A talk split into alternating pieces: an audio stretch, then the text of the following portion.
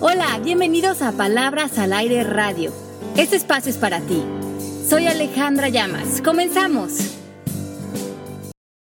Hola a todos, bienvenidos a Palabras al Aire. Soy Pepe Bandera, muy contento de enlazarme con Ale Llamas y con Mel Shapiro que están en Miami, yo aquí en México. Y tenemos un tema muy padre hoy que les va a sonar un poco extraño cuando comencemos. Vamos a hablar de qué son las cajas en coaching y en qué cajas estamos metidos. ¿Cómo están? ¿Cómo andas, Mel? Yo muy bien, Ale. Yo muy bien desde aquí, desde Miami. ¿Y tú dónde estás?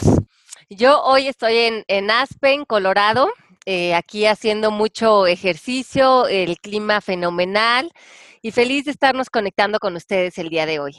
Qué bueno, qué lindo. Entonces, cuéntanos cómo vamos a empezar a hablar de este tema de las cajas. Ok. Es un tema interesante y lo menciono en algunos de mis libros, en el arte de conocerte y también en el arte de educar, y de diferentes maneras y desde diferentes puntos de vista, pero a mí me pareció muy interesante cuando lo leí. Es una teoría basada del libro del Alberger Institute que se llama Leadership and Self-Deception y el libro en español se llama La Caja. Me parece muy interesante la propuesta porque lo que dice es que nosotros, por medio de un proceso que ahorita se los vamos a explicar, entras en cajas y desde ese lugar te empiezas a relacionar con las personas y te metes en situaciones y de alguna manera nublas todo lo que es posible frente a esa relación, frente a ver a esa persona inclusive como humano. Cuando yo hice este ejercicio y cuando me metí a ver en qué cajas estaba yo metida, me di cuenta que tenía a muchísimas personas metidas en cajas. Y me sirve hasta el momento darme cuenta cuando hago un juicio de alguien o cuando pasa algo y empieza a mi mente a relacionarse con las personas desde este lugar. Es decir, las cajas es como tener a la gente catalogada ya tú lo viste de cierta manera, ya lo metiste en esa caja, en esa caja lo tienes guardado y le cierras cualquier otra posibilidad a la persona. No estás viendo a la persona más que como ese personaje o sujeto o caricatura de esa persona. Así es, exacto. Entonces, el ejemplo que ellos ponen, pero yo, a mí, como estudiando y reflexionando mucho este tema, siento que hay no nada más de esta manera entramos en cajas, sino que hay otras maneras de que entramos en cajas. Lo que propone el Arbiter Institute es que, vamos a poner un ejemplo, que hay un marido y una mujer. Son, tienen un bebé recién nacidito de seis meses, él está trabajando, ella está muy encargada del bebé. Se van a dormir, a las 3 de la mañana el bebito empieza a llorar, que tiene hambre. Él se despierta con un deseo como muy innato, instintivo de ir a atender al bebé.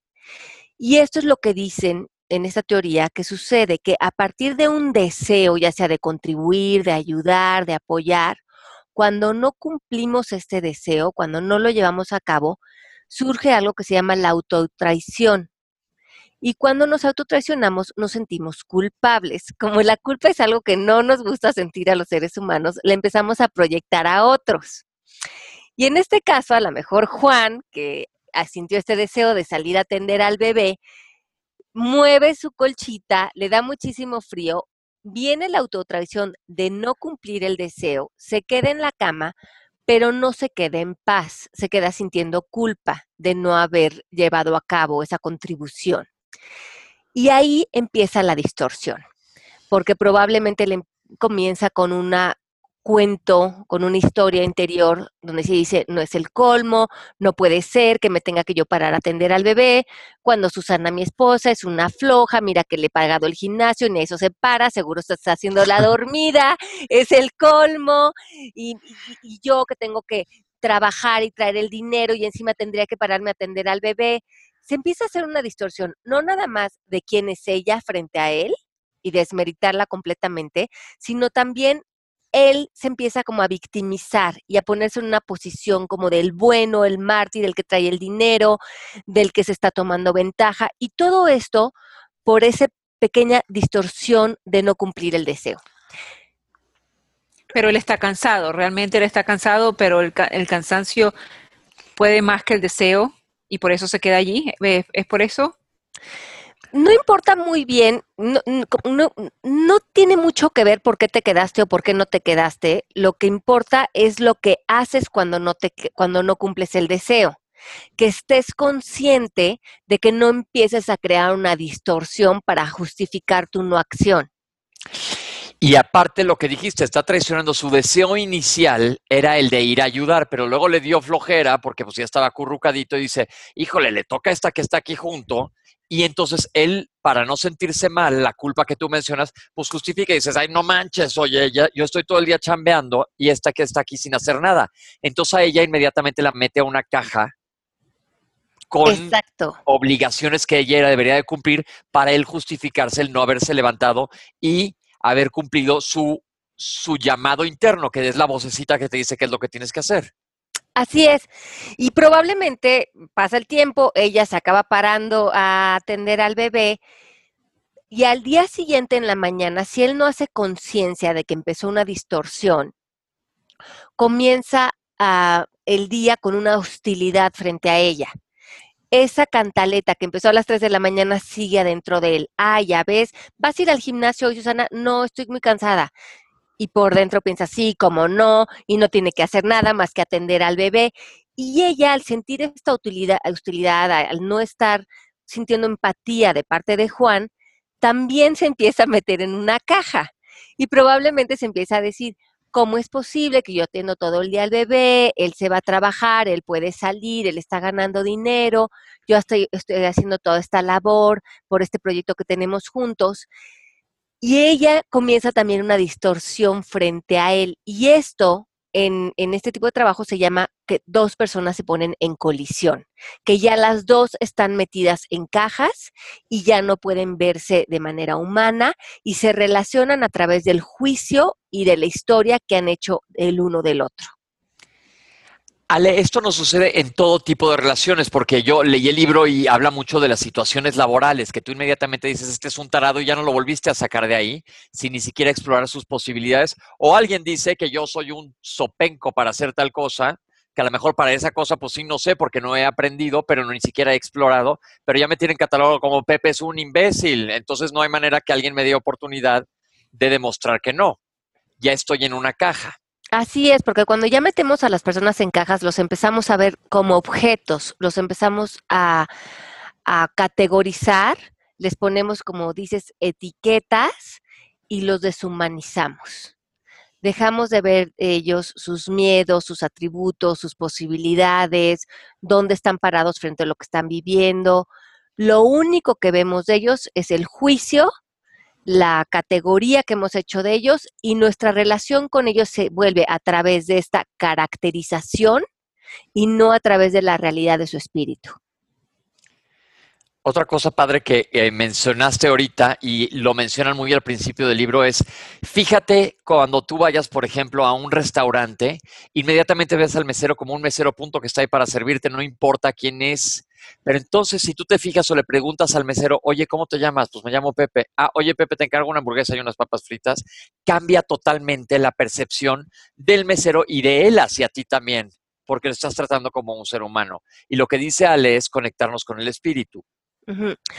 Cuando perdemos esta empatía y esta conexión con otros, lo que sucede es que negamos toda la posibilidad de que esa relación florezca, cambie, madure, se ponga al día, perdemos la curiosidad, dejamos de preguntar cómo te sientes, cómo estás, qué estás viviendo, este comportamiento que estás teniendo, cuál es tu propósito, qué quieres lograr con esto, porque caemos en ese gran vicio que hemos hablado antes en el coaching, que es que queremos tener la razón.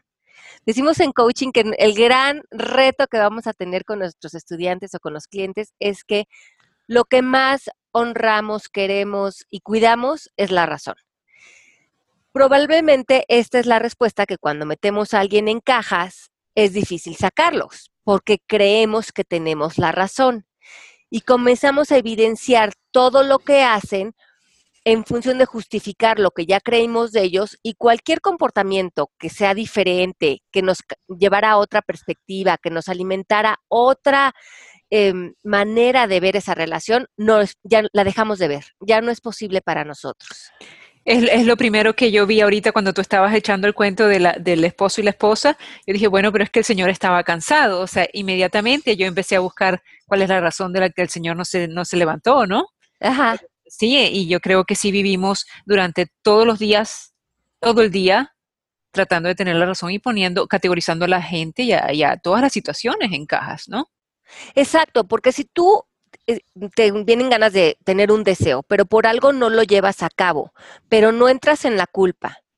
Estás observando qué estás pensando y honras no haberlo hecho sin empezar a distorsionar a la otra persona y a ti mismo, simplemente te haces responsable de no haber hecho la contribución pero no caes en una distorsión de cómo deberían de ser las cosas. Y lo muy importante aquí es que entra un poco el juego el ego, en el que yo estoy bien y tú estás mal. Probablemente a las personas que están en nuestra vida, si yo estoy en una caja con alguien en la que pienso que yo estoy bien y la otra persona está mal, ahí hay trabajo para mí, para disolver, para humanizar y para volver a empezar esa relación. Ale, cuando ya tienes a alguien metido en una caja, como acabas de mencionar, y quieres dar paso atrás, la gente que nos está escuchando, nosotros que estamos aprendiendo, ¿cómo hago para sacar a esa persona de la caja? ¿O puede ser que esté yo metido en una caja hacia esa persona? Sí, porque podemos estar, bueno, obviamente nosotros podemos estar también magnificando nuestra, que somos santos, que nosotros somos los buenos. No estamos, a veces nos queda muy ciego que nosotros también somos los creadores de las dinámicas. Vemos muy fácil que la otra persona, eh, su comportamiento, o que no nos guste o reprobamos su manera de ser, pero no nos queda claro nosotros cómo estamos apareciendo frente a ellos. Y podemos también distorsionar esa idea de que nosotros somos buenos, no hacemos nada, pero si yo soy una santa, qué raro que todo el mundo esté enojado conmigo. Y es poner, como bien dices, esa luz en las dos personas. ¿Qué estaré haciendo yo? ¿Cómo estaría apareciendo esta persona? Porque mis juicios seguramente están justificando mi lenguaje corporal, la manera en que miro y me siento de alguna manera justificado por, por cómo estoy atacándote o por la manera en que estoy cerrándome y desconectándome de ti. La otra persona lo que está sintiendo es, no me quiere, no soy importante, quién sabe qué trae, pero no me puedo conectar. Y por más que trato de cambiar, no hay manera de crear una nueva relación con esta persona. Qué difícil solucionar eso, ¿no? ¿Cómo, cómo hacemos? Entonces, para salir de las cajas, el primer paso es humanizar. Ese es hacer una profunda reflexión y ponernos en los zapatos de la otra persona yo creo que lo más difícil aquí es no atacar el comportamiento de la otra persona, porque ahí es cuando nosotros estamos atacando algo muy en la superficie. Por ejemplo, en el libro ponen un ejemplo donde la mamá tiene un adolescente categorizado de que es un irresponsable y que es un cuate que no, no, no ella no puede como respaldarse en él. Muy inmaduro. Y en un, momento dado, el chico le pide su coche prestado, ella se lo presta, le dice a qué horas me lo vas a regresar. El joven le dice, a las 10 de la noche, aquí te lo tengo. Y cuando él se va con el coche, ella se queda pensando que fue una mala idea prestarle el coche, sabiendo cómo es él, que es un inmaduro, que es muy irresponsable. Cuando él regresa, a las 10 de la noche en punto, le entrega las llaves del coche y le dice, gracias mami por prestarme tu coche. Como ella lo tiene metido en una caja y vamos a caer en querer tener la razón, su mente rápido se va a buscar evidencias donde ella tenga la razón de su caja y le dice, sí, mijo, hoy de por casualidad llegaste a tiempo, seguro te dejaron plantado tus amigos, pero la ropa que te dejé arriba en tu cama no me la guardaste. De esa manera la mente de la mamá no humaniza al chico sigue buscando las evidencias donde él se queda dentro de los juicios de lo que ella cree que es su hijo y no se abre una nueva posibilidad para esa relación. Y eso lo hacemos constantemente. con muchas personas a nuestro alrededor, con personas que trabajamos, con nuestros hijos, con nuestros papás. Qué interesante echarnos ese clavado y, y decir a quién tendré en cajas, a quién tendré que humanizar. Entonces, número uno, ponerme en los zapatos de esa persona. ¿Qué comportamiento podría estar haciendo esa persona hoy que hablara de un comportamiento diferente al que yo he juzgado y que no lo he podido ver? Wow. Y otra cosa importante aquí es muchas veces pedir una disculpa. Y no desde la culpa, sino desde disolver, desde tomar la responsabilidad de que nosotros también hemos muchas veces invitado al comportamiento de esa persona a que se manifieste una y otra vez en nuestra vida, porque nosotros queremos que ellos estén en esa caja, porque ahí nos sirven, ahí nosotros tenemos la razón, ahí o yo soy la buena, o yo soy la mártir, o yo tengo esta historia donde me quejo de ti, y probablemente nosotros tampoco hemos permitido algo nuevo para esa relación. Eso era lo que te iba a preguntar, si metemos a la gente en cajas y sabemos que lo estamos metiendo en una caja y no queremos salir o sacarlos de esa caja, o creo que yo también me meto en una caja. Eh, ¿Es válido estar un ratito allí en ese dramita, como tú dices en la novela? Porque a mí me pasa, o sea, yo a veces meto a la gente en cajas y yo digo, eh, no sé, qué sé yo, disfruto mi drama, eh, soy una víctima, no sé, pero me encanta, necesito unas horitas así y ya después salgo, ya después salgo. Yo creo que es válido que cada quien estemos donde querramos estar frente a nuestras relaciones, pero que tengamos más conciencia de que eso estamos haciendo. Que si voy a estar en el drama o si estoy voy a estar en una caja metida con alguien o si no estoy listo para salir de una caja, por lo menos sepa que eso es lo que está sucediendo y que no esté tan ciego o tan ciega mi percepción de que es la caja lo que me está generando ese enojo, ese drama o esa frustración y que puedo elegir algo diferente si eso es lo que deseara en un momento dado. Claro, porque yo me pongo, perdón Pepe, yo me pongo a esperar a que ellos hagan algo para yo sacarlo de la caja, pero yo tampoco estoy haciendo nada, entonces yo me estoy metiendo en la caja. Dale, Pepe, tu pregunta. No, o estás esperando que la persona actúe de cierta manera para justificar mantenerlo en la caja, como dijo Ale hace rato, porque a nosotros pues no eres el bueno, eres el malo, eres la víctima en donde tú estés parado conforme esté actuando. Y esto empieza desde muy chico, les voy a poner un ejemplo que a ver si sí es una caja, Ale, que le hice, hacía yo a mi pobre hermano cuando éramos chicos y vivíamos en la misma casa, compartíamos el mismo cuarto. Yo me acuerdo que cuando él llegó a la adolescencia, yo era más grande, no tanto, pero más, y entonces ya, ya estaba estudiando yo medicina, entonces me iba a dormir y entonces me hacía ruido y lo, yo ya no lo soportaba de que hiciera ruido entrando. Entonces, cada vez él trataba de hacer menos ruido, pero yo ya estaba despierto esperando a que hiciera el menor ruido para dejarme ir, así como, como no sé cómo qué. Y como una vez foca en tobogán. como foca en tobogán, por ejemplo, iba a decir, pero pues realicé que ya había utilizado esa analogía, estaba buscando. Pero me encanta que la uses. Eh, pero es que es muy real, nunca he visto una foca en un tobogán, se la pasa bomba. Pero entonces, aparte cuando te vas a un drama, a veces así nos vamos. Ya, sí, sí, sí, sí. Entonces un día mi hermano llegó de verdad calladísimo y no hizo ningún ruido. Él creía que yo estaba dormido y de como a los 10 minutos que está callado, le grito, ya deja de pensar. Y dice, no estoy haciendo ruido. Le dije, pero estoy oyendo a tu mente pensar y me está molestando. Yo sabía que estaba despierto. Mi hermano ahora está internado en una institución. No, no es cierto. pero, cuenta, ya lo tengo en una, ya lo tenía yo en una caja al pobre. es un ejemplo muy tonto de que siempre me iba a hacer ruido y me justificaba yo descargarme contra a lo mejor el estrés que traía en el día. Pero es un ejemplo muy claro y lo hacemos constantemente. Parece muy tonto o parece muy, muy sutil, pero a la larga paraliza completamente la relación porque lo que hace es que crea la desconexión. Y una relación lo que busca continuamente es estar conectado, es empatía, es humanizarnos, es los seres humanos tenemos muchísima necesidad de ser reconocidos, de ser vistos, de que se vean nuevas posibilidades, que se aplaudan nuestros esfuerzos.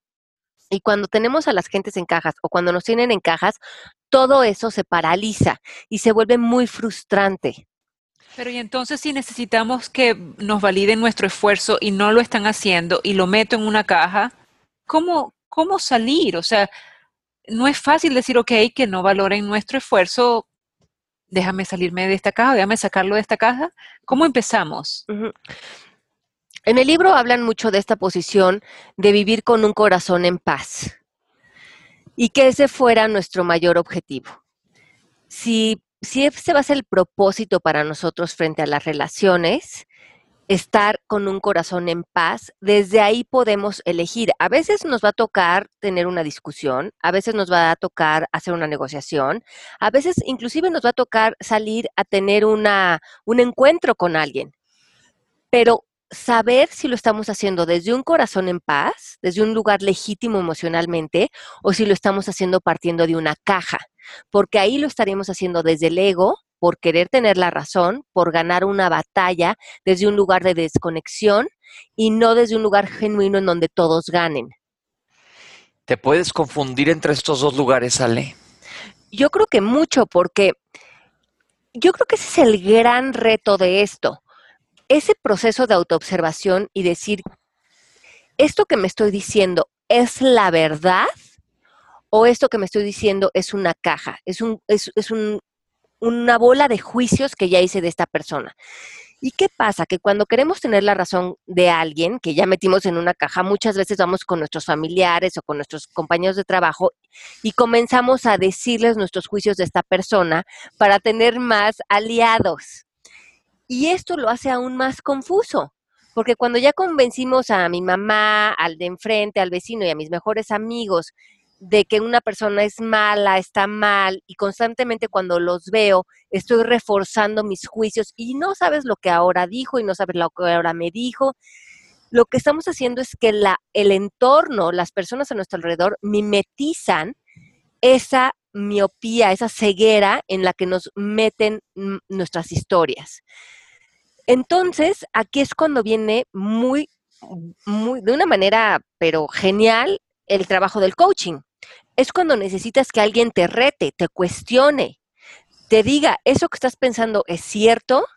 No hay otro aspecto de tu, eh, de tu hermano, de tu mamá, de tu hermana, de tu hijo real frente a esta situación. ¿Qué tanto de eso que tú estás juzgando también está en ti? Si no tenemos personas a nuestro alrededor que nos rompan el cascarón, difícil que nos demos cuenta. Ahí nos quedamos. Y lo que estamos es en la búsqueda de otra posibilidad, de abrir otra posibilidad para esa misma situación. Exacto. No, eso no quiere decir que a lo mejor a lo mejor tenemos un hermano, un papá, un hijo o alguna persona llegada en el trabajo con quien queremos tener ciertos límites. Eso no quiere decir que un límites amorosos o que diseñar la relación de una manera funcional para nosotros sea legítima. Esto no quiere decir que entonces ahora voy a tirar la caja y ya voy a tener todo el día a mi hermano metido en mi casa y manteniéndolo. No. Vamos a trabajar que en coaching vamos a hablar de límites amorosos, de ser poderosos con nuestros acuerdos, pero estos van a ser legítimos si los estamos haciendo de, desde un lugar de paz, desde un lugar de crecimiento y de madurez, y no desde un lugar de juicios y de ataque y de críticas. Pues sí está difícil saber entre las dos diferencias, de si estoy yéndome por el camino del ego o por el otro. Pero ahora, entonces, primer paso, quiero ver si tengo esta persona que traigo entre ceja y oreja todo el tiempo y quiero cachetear en una caja. Lo humanizo, me pongo un poco en sus zapatos, veo cómo le está pasando. Y luego dices la disculpa que es muy válida. Ajá, la disculpa sería como para que nosotros, es un paso otra vez para que nosotros nos vayamos a tomar responsabilidad de que probablemente nosotros también hemos hecho algo en generar ese comportamiento en la otra persona. Pero hay otro paso importante, que es no tomarnos el comportamiento de otros personal. Cuando lo que los otros hacen o dicen, o en este caso como tu hermano, piensan, y para nosotros es un problema, estamos ahí estamos muy en la superficie, por lo tanto estamos muy en el ego. Estamos muy en yo tengo la razón, yo quiero que las cosas se hagan como en mi película están bien. Y en mi película tu comportamiento está mal. Y ahí es otro paso importante de entrar a nuestro interior y ver qué tanto el comportamiento de otros, nosotros tenemos esta mecánica de aprobar o de reprobar. O sea, si él lo quiere cachetear, ya estamos saliendo desde el ego. Y, dices que el ego es algo superficial y nos tenemos que ir más adentro, más hacia buscar el corazón en paz, para entonces resolver la situación y pedir quizás una disculpa. Exacto, porque qué tal si en ese caso el, el eh, no sé, hay el, el hermano que llega hablando fuerte o haciendo ruido. Si no, si vemos que ese comportamiento no tiene que ver con nosotros, si podemos sacarnos a nosotros de la película, si vemos que el comportamiento es acerca de él, entonces nos podemos mover a la curiosidad. Más si es un comportamiento como alguien que grita o alguien que hace cosas que dices, qué raro ese comportamiento o que sientes que son cosas que a ti te agreden. Es que su comportamiento lo estás tomando completamente personal. Y ahí estamos enganchados en el ego, estamos enganchados en la superficie. Pero si me puedo mover a un lugar y decir, ¿qué será lo que esta persona está viviendo? ¿Por qué esta persona estará tomando esta decisión? Si yo me salgo de la ecuación y no tiene nada que ver conmigo, ¿dónde estará esta persona? ¿O por qué para esta persona esto será válido? Y ahí podemos empezar a humanizar y a darnos cuenta que a lo mejor esa persona tiene otra historia, otros puntos de vista, otra visión de la vida y que para esa persona eso que está haciendo no significa lo que para ti significa. pero ahí te va una pregunta un tanto capciosa. ¿Qué sucede cuando sí es personal? Me estoy imaginando, por ejemplo, la situación, en una situación de trabajo donde tienes un compañero, me estoy poniendo del lado del malo por, por juzgar, que digo, hijo, este no quiero que gane, le voy a meter el pie estoy viéndolo yo de afuera del, del, que, del que está tratando de sanar la caja, o de un bully en la escuela. Cuando sí es personal, ¿cómo se maneja eso cuando tú eres, no me gusta la palabra víctima, sino el objetivo del bullying o de alguien que te quiera hacer que te tropieces? Ajá. Entonces, ahí ya no estaríamos hablando de que estás en una caja. Ahí te estás relacionando con una realidad. Ah, ok. Y para esa realidad hay que crear estrategias si es un bullying, qué tipo de lenguaje, con qué autonomía, qué límites vamos a diseñar, cuáles son las acciones que se tienen que llevar a cabo, eh, cuáles son las peticiones, los nuevos acuerdos, cuáles son los límites que se deben de poner. Por supuesto que cuando hay una realidad frente a la que nosotros tenemos que poner límites para que nosotros estemos en bienestar, hay que ser claros, desde la menor emoción posible, desde la firmeza de aquí y en este espacio, para que funcionen las cosas, deben de manifestarse así, así y así. Y, el, y al bully o a la otra persona le va a quedar claro cuando tú seas firme en que dentro de ti y en tu ámbito no vas a permitir ni faltas de respeto, ni que, ni que te pisen. Ahora, cuando no estamos pudiendo ser firmes con nuestros límites en una cuestión así, tenemos que ver qué venimos cargando de la infancia, que de alguna manera permite que se permeen estos eh, comportamientos alrededor de nosotros, qué creencia o qué declaración hay que, no estamos siendo determinantes en lo que se permea y no se permea en nuestra vida, pero ese sería otro programa de radio que vamos a hacer más adelante. Yo creo que estaría interesante porque justo un día hablaremos del bullying para saber cómo, pues indicarles cómo poner límites, pues que generalmente es en niños y a lo mejor no saben cómo, ¿no? Pero bueno, esa es otra historia, ya les contaremos en su momento. sí, en el programa que vamos a hacer de, los nuevos parámetros de la educación de niños, que va a salir en un futuro muy próximo, vamos a hablar de ese tema. Ok. Ahora, Ale, también yo me acuerdo cuando leí el libro, veo que tú tienes una gran memoria porque a mí se me han olvidado varias cosas. A veces pones a alguien en la caja o estás tú en la caja y nada más abres un lado de la caja. Te abres hacia alguien, pero dejas catalogado al resto, en situaciones laborales sobre todo. Sí, a veces hay personas que nos cuestan más trabajo mm, para, para salirnos de la caja o nos sentimos más justificados de, de, de, nuestra razón o de por la, o, por la lo, lo, que haya sucedido por lo que nos mantuvimos ahí. Pero, o pensamos que si tiramos la caja no vamos a poder poner límites. Eso es lo que creo que es importante, da miedo, ¿no? Soltar. Muchos de nosotros somos bien malos para poner límites, porque mucha de nuestra cultura nos habla de que si ponemos límites, entonces como que no tenemos derecho de hacerlo, o que nos creemos de poner límites, o no somos buenas personas, o no somos lindos, o no estamos dispuestos.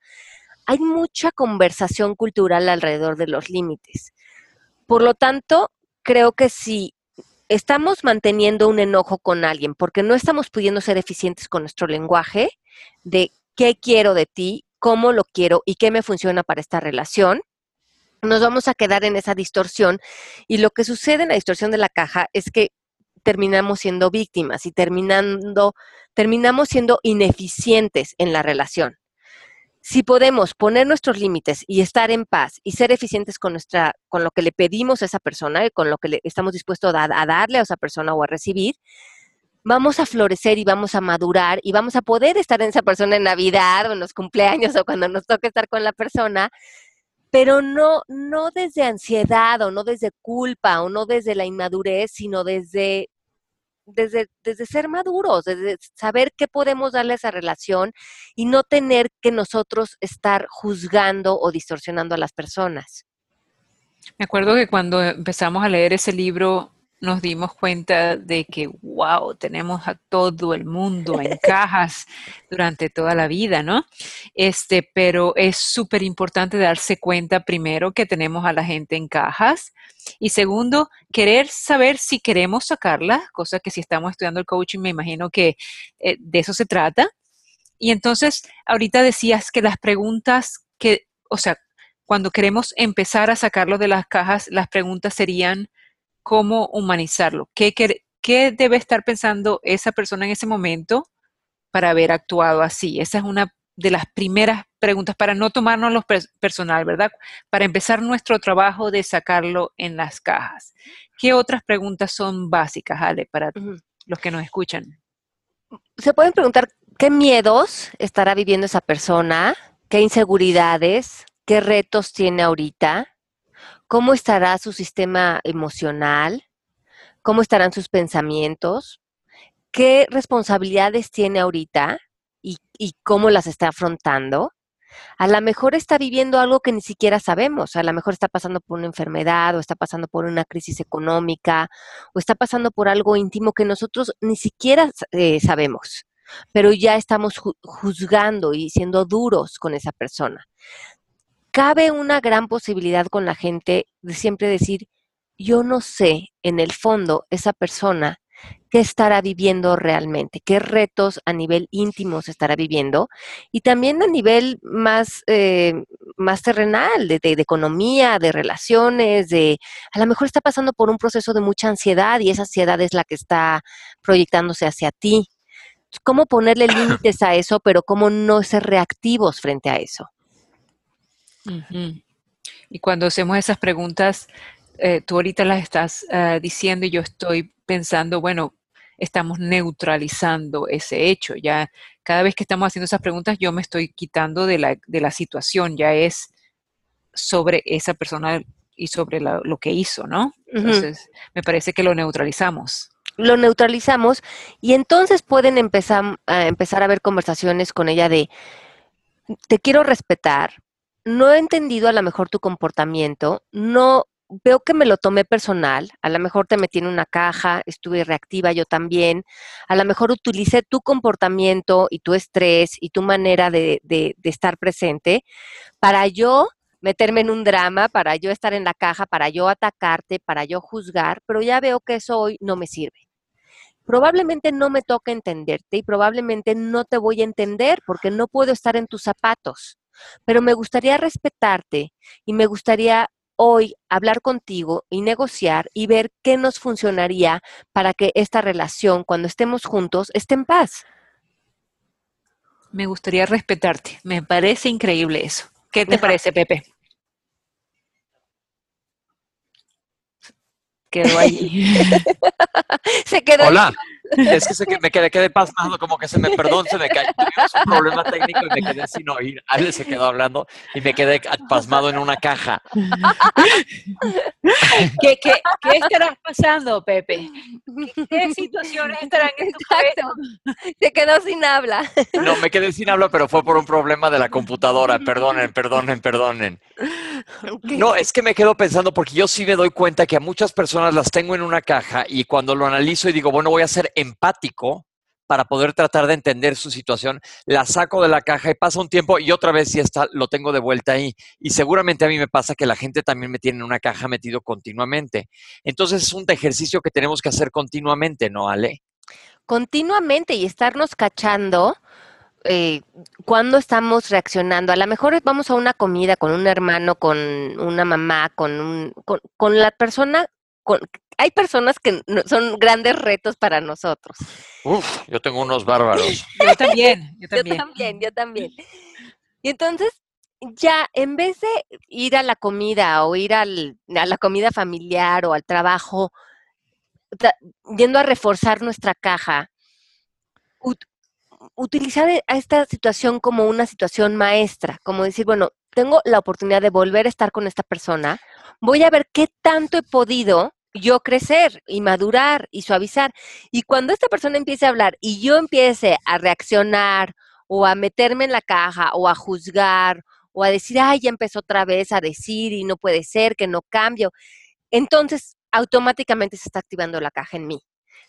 ¿Cómo otra vez volver a la conversación desde donde está esta persona, conforme esta persona piensa, siente lo que está viviendo, respirar profundo y suavizarme emocionalmente, porque esa, esa conexión que nosotros logramos hacer con los seres humanos que más trabajo nos cuestan, habla de que también se hacen conexiones adentro de nosotros más poderosas. O sea, solamente estamos proyectando en ellos desconexiones que también nosotros tenemos adentro de nosotros mismos y que muchas veces no nos podemos conectar con otros porque nosotros mismos no nos podemos conectar con, una relación profunda, con una relación fuerte. Si, si utilizamos a él como maestro y si logro conectarme con él, logro hacer una gran sanación adentro de mí. A ver, te voy a poner otro ejemplo que me pasó hace bastante poquito. Decidí sacar a una persona de una caja y entonces fui, nos vimos, que nos íbamos a ver un evento justamente como menciona Ale, y llegué, respiré hondo y dije, no voy a ser reactivo, voy a fluir. Más bien, creo que la regué, porque este, ignoré totalmente la situación pasada, como que ignoré como si todo fue borrón y cuenta nueva y yo, hola, ¿qué onda? Así todo como perfecto y todo iba bastante bien. Y la otra persona también ignoró todo, porque normalmente me hubiera ladrado furibundamente, pero no pasó. Entonces, ¿está bien como olvidarte del pasado y empezar con borrón y cuenta nueva? ¿O tienes que darle una importancia al último pleito o a la última situación por la que hayas pasado? Eso va a ser en cada situación diferente. Tú tienes que ser honesto contigo mismo y ver qué es lo que cada relación requiere cada persona que, una persona que conocimos hace seis meses, probablemente ya es muy diferente a una persona que, la ve seis meses después. En esencia será la misma, pero todos estamos en constante transformación y evolución. Qué rico podemos ver y no arrancar con el chip de la memoria de quién eres tú, porque ya llega a todas las conclusiones de quién eres y me limito a no verte, por ejemplo, en ese evento, a no estar curioso otra vez, de no decir dónde estás, qué has aprendido, qué has hecho, cómo vas, sino decir, ah, no, ya sé quién eres y relacionarme contigo a partir del pleito, porque entonces ahí ya voy cargando impuestos frente a esa relación. Cargando impuestos que a nadie nos gustan y evidentemente los estamos arrastrando todo el tiempo. Ahora, Ale, esto también, la caja nos habla de que puedes sacar a las personas de la caja, tenerlas claro, pero esto no quiere decir que lo que yo siempre insisto en coaching, que te dejes pisotear, puedes poner límites amorosos, no quiere decir vas a sacar a todo el mundo de la caja y vas a andar saltando como una ninfa del bosque feliz sin ningún problema, no con nadie. Exacto. sí, o a lo mejor, por ejemplo, tuviste un socio que mm, te hizo un fraude y se quedó con tu dinero probablemente no te vuelves a asociar con esa persona, ¿no? No, no es que ya estés en un juicio en una caja, sino que estás, te estás relacionando con la realidad. Pero mm, si, si, si, ves a esta persona otra vez, en vez de que estés con un corazón en guerra y victimizado y juzgándolo, dices, no, esta persona, mi experiencia esta persona fue que tomó el dinero de mi cuenta y se lo llevó a su cuenta y esto para mí en mi mundo no funciona Entonces, tengo que aprender que esta persona en su mundo, esto sí se vale. Probablemente no me vuelva a asociar con esta persona, pero eso me pone a mí en un corazón en paz.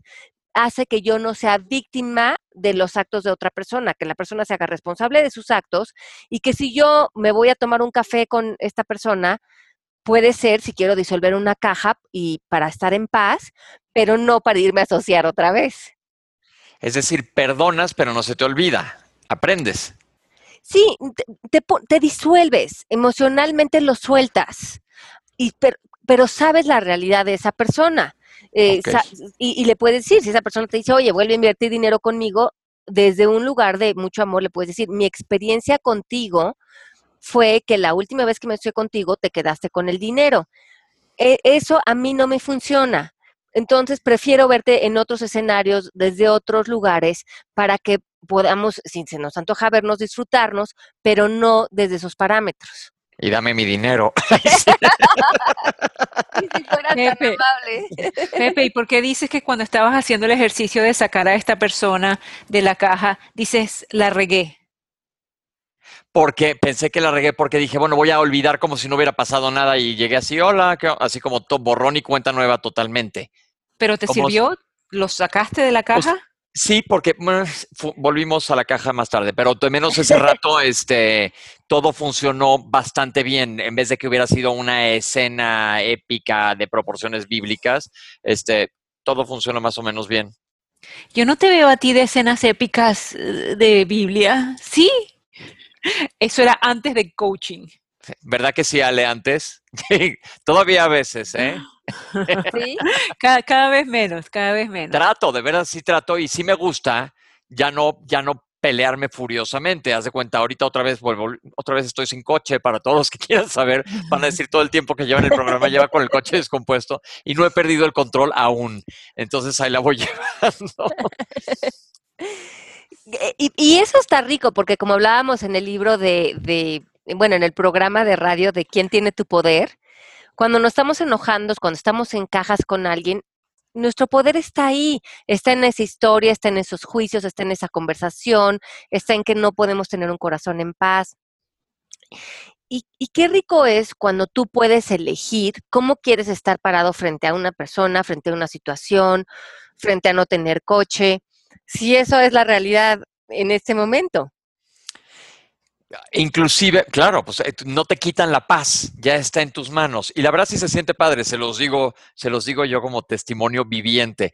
Pero, por ejemplo, otra cosa que me gustó mucho de las cajas en ese libro, habla de, por ejemplo, en situaciones laborales. Tú ya tienes catalogada a tu secretaria como alguien que no funciona.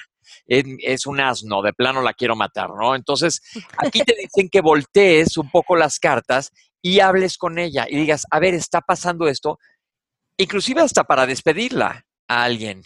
Puedes decirle, no me está funcionando por esto, esto y esto. A lo mejor te conviene a ti buscarte otra cosa que te funcione más.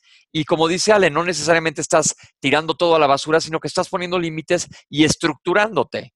Porque inclusive, como dijo Ale al principio, el no es un rechazo, lo que tomamos muy mal en nuestros países. El hecho de que te pongan un límite no quiere decir que te estén rechazando. Así es. Y lo que, lo que es importante, por ejemplo, si vamos a hablar con la secretaria o si vamos a, relacionarnos con otra persona, el libro habla de que hay cuatro cajas importantes de fijarnos que no estemos adentro de ellas. Una es, soy mejor que. La otra es, soy menos que. La otra es, eh, importo más que. O me merezco o que esas van un poquito de la mano y quiero que me vean cómo. Y eso qué interesante, porque mira, si vamos a correr a la secretaria, no, no entrar desde esta caja de yo soy mejor que, o soy más inteligente, o soy más capaz, sino que quitarnos de esa caja y tener una conversación honesta con la secretaria, porque si no es el ego otra vez el que está hablando. Luego estas cajas de me merezco o soy más importante que, que va un poquito de la mano de esa, yo creo que es mucha de la que usan los políticos en México. Esas cajas de soy más importante o me merezco, entonces, porque tengo, porque estoy metido en esta caja, en esta distorsión, puedo descobijar a los indígenas, quitarles este, su comida, puedo acumular una riqueza desproporcional eh, si otras personas están muriendo de hambre. O sea, ¿cuándo caemos en una caja que te mereces y por ese me, que merecerte más que otros seres humanos, eh, dejamos de humanizarlos y empezamos a verlos como objetos para que ellos estén en función de que yo tenga mis necesidades resueltas porque yo las merezco. Entonces, casi que los seres humanos están ahí para mi servicio, para mi comodidad y para que yo esté funcionando mejor en este mundo y mis objetivos estén conquistados. Romper los lazos de soberbia que vienen amarrados de todo esto, porque eso es pues un ego exaltado pero, yo creo que en el mundo corporativo, como dices Pepe, estas dos cajas se ven muy inclinadas y, con como, como vivo en esta caja de yo soy mejor que o importo más que, hay una discriminación, un atropello, una, una desproporción de cómo nos estamos repartiendo este, la abundancia y, la, y el apoyo como seres humanos. Les quiero contar una historia más rápida de cómo tienes cajas para meter a alguien para hacia abajo sometido o cajas hacia arriba también. Hablando justamente de este tema, no puedo decir quién es el sujeto porque no se dice por secreto profesional médico y porque, y porque si no ya no me vuelven a ver nunca. pero, este, pero un día, cuando iba a hacer yo una colonoscopia hace un tiempo, una persona muy, muy, muy importante, este, todo mi equipo en, en de a, anestesia, enfermería, todo el mundo se puso muy nervioso con esta persona y demás. Entonces dije, no puedo trabajar si está mi equipo totalmente, pues fuera de nuestro, de nuestro ambiente normal de trabajo donde todos funcionamos adecuadamente. Tienen a esta persona en una caja por ser quien es sin ni siquiera conocerlo. Entonces hice un ejemplo un tanto burdo. Cuando ya se durmió la persona, le dije, vengan y asómense todos a la colonoscopía. ¿Qué tiene de diferente con todo el resto de las personas? Todos somos exactamente iguales y funcionamos perfecto. ¿Por qué? Porque no me funcionaba a mí que la gente estuviera súper nerviosa. ¿Qué tal si por estar tan nervioso sale algo mal? Estoy poniendo en riesgo mi profesionalismo por tener a alguien en una caja hacia otro lado totalmente. Y todo el mundo le vio el al pobre señor. Entonces, como pobre, pobre, no, pero no era todo el mundo, era mi equipo de trabajo. Y nada más mi, ejemplo era que da igual se lo vamos a ver, ¿no? O a mí cuando me toque ser paciente. Pero les dije, exactamente, somos iguales. Esencialmente, donde no brilla el sol, todo el mundo es igual. Entonces, es un ejemplo a lo mejor también burdo de tener a la gente en una caja, pero te funciona. A mí me sacaba de desbalance tener a esa persona en esa caja en ese momento. Claro, porque entramos, a veces estamos en esta caja de soy mejor que o merezco más que, pero a veces vivimos en la caja contraria, soy menos que. Y también qué lata de, de, la, gente cuando te sientes menos, cuando vives en esas cajas, porque permites el, el maltrato del jefe, permites el maltrato del marido, no puedes poner límites y a lo mejor en esta sociedad donde muchos también vivimos en esas cajas de soy menor que, claro, cuando llega alguien, tenemos esta necesidad de, del celebrity, ¿no? De la gente famosa. ¿Por qué? Porque muchos estamos metidos en cajas de soy menor que y necesito tener ídolos o necesito tener gente a quien seguir porque hay una disparidad en mí.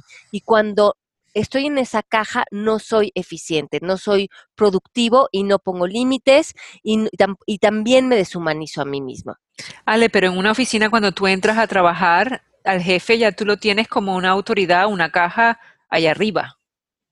Ajá, sí, y por eso es que el mundo corporativo se está disolviendo, porque el mundo corporativo de tanta jerarquía y de tanta sumisión es, es, es, algo ya que está caduco. En, arcaico. En, arcaico. Y justo las, las nuevas em, comunidades, los pensamientos que ahora están surgiendo de cómo debemos de trabajar, desde qué manera nos tenemos que conectar cuando estamos eh, creando eh, cosas juntos, es bien importante que nos salgamos de las cajas porque no le sirve a una persona ponerse de jefe y que tenga a 200 personas sumisas que no puedan contribuir con toda su inteligencia, su creatividad, su intuición su, y, y la cooperación de que todos florezcan como un equipo. Por eso me gustó tanto que este libro se basa todo en una situación corporativa, de cuando alguien va a pedir su entrevista de trabajo, cómo son los jefes justamente que se interesan en todo esto. Les recomiendo leer el libro y ojalá haya muchos ejecutivos escuchándonos porque les va a cambiar la perspectiva neta de, su trabajo. La verdad está bastante padre. Y no una pregunta, porque nos estamos enfilando hacia el, final del programa, nos fuimos como focas con pelota, que diga, como focas en tobogán, pero podemos meternos nosotros mismos a una caja. Sí, claro. Y, y esa es otra de las cajas que habla el libro, que es quiero que me vean como. Quiero que me vean como la guapa, quiero que me vean como el inteligente, quiero que me vean como el intelectual, quiero que me vean como la eh, espiritual, quiero que me vean como el yogi, quiero que me vean como el healthy, quiero que me vean... ¿En cuántas cajas no nos metemos a nosotros mismos que nos acaban condicionando? Que nos pueden servir en un momento dado, ponernos más saludables y tal, pero no lo estamos haciendo desde su lugar. Cuando estamos en una caja, estamos muy preocupados de cómo los otros nos perciben. Estamos más en una posición de apariencias que de ser auténticos y de ser honestos y de, humanizarnos también. ¿Cómo nos salimos?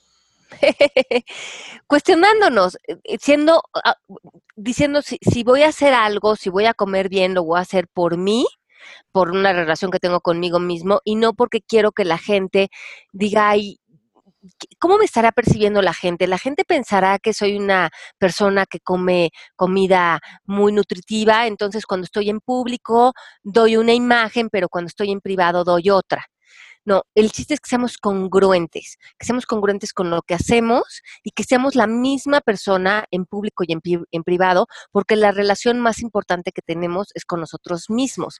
Y eso nos va a hacer también que cuando estemos frente a otros, pues nos sintamos muy cómodos y seamos quienes somos. Y cuando esa autenticidad está vibra y está a gusto y además sea imperfecta, sea no, no tratar de dar ninguna apariencia, sino, hombre, a veces estoy de mal humor, a veces estoy de buenas, a veces estoy comiéndome una hamburguesa, a veces estoy comiéndome un jugo de apio. No sé, lo que estemos haciendo, salirnos de las cajas para honrar en dónde estamos y que las personas que estén frente a nosotros puedan también sentirse cómodos. Ese es el regalo que les damos.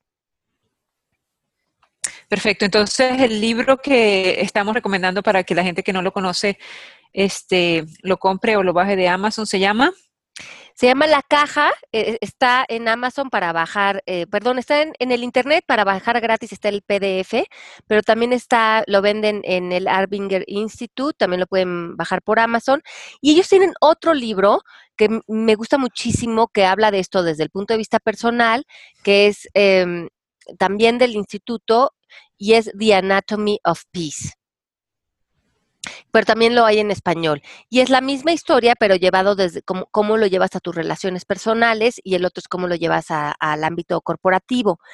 Me parece tan interesante este libro porque disuelve y nos conecta y nos hace estar en paz y además nos hace ver que es más real de lo que está pasando allá afuera y no de lo que está pasando en nuestra mente, que siempre hay mucha distorsión en eso, mucha... Estamos metidos en una película dentro y en realidad afuera está pasando algo completamente diferente. Y la percepción de cada quien es diferente. Exacto. Sí, pero si no sabemos eso, ¿cómo actuamos, verdad? Muchas veces actuamos, atacamos, juzgamos, peleamos, porque estamos creyendo que en esa caja que estamos es real. Qué fuerte, qué triste y qué real, además de todo. Pepe, tu secretaria oye este programa. Ya le dije que lo oiga. Ah, ok. Y si no lo oye, le va a ir como... Te vas a meter en la caja. Oigan, se nos acabó el tiempo, pero muchas gracias por estar con nosotros. Yo les quiero dar mi Twitter para que me sigan. Soy Pepe Bandera 1. Yo les quiero dar mi Facebook, Melanie Shapiro, que ya me pueden conseguir en Facebook. Sí, Melanie ya tiene su página, eh, ya les va a poner ahí muchas recomendaciones. Sigan a Pepe, que también siempre les da muchas recomendaciones de salud, médicas. Eh, no hace consultas por el Twitter, pero sí hace sugerencias. Así es que síganlo en Twitter y a mí también me pueden seguir en arroba Alejandra Llamas. Y nos vemos la próxima semana. Tenemos temas muy interesantes y la verdad muchas gracias por estar con nosotros y escríbanos, nos interesa mucho su opinión y los temas también nacen de mucho de sus inquietudes, inquietudes. Entonces aquí estamos para escucharlos. Oye, también ya tenemos nuestra página en Facebook de Palabras al Aire Radio que se metan a seguirnos. Y estamos ahí ya, Pepe nos va a mandar su foto, que es la única que la última que nos falta por seguir, por eso no le hayamos dado este también publicidad a la página, pero síganos ahí, también les vamos a dar ahí recomendaciones y cosas de, de tips de todo tipo. Entonces síganos por todos lados que queremos estar en comunicación con ustedes. Esta es una conversación que extendemos a todos ustedes y felices de que nos participen todo lo que piensan. Y nos pidan temas también. Ok, pues nos vemos la próxima semana. Un beso a todos, un abrazo. Gracias. Bye, Alemel. Chao, chao, chao, Pepe. Esto fue Palabras al Aire Radio con Alejandra Llamas. Te esperamos en vivo la próxima semana.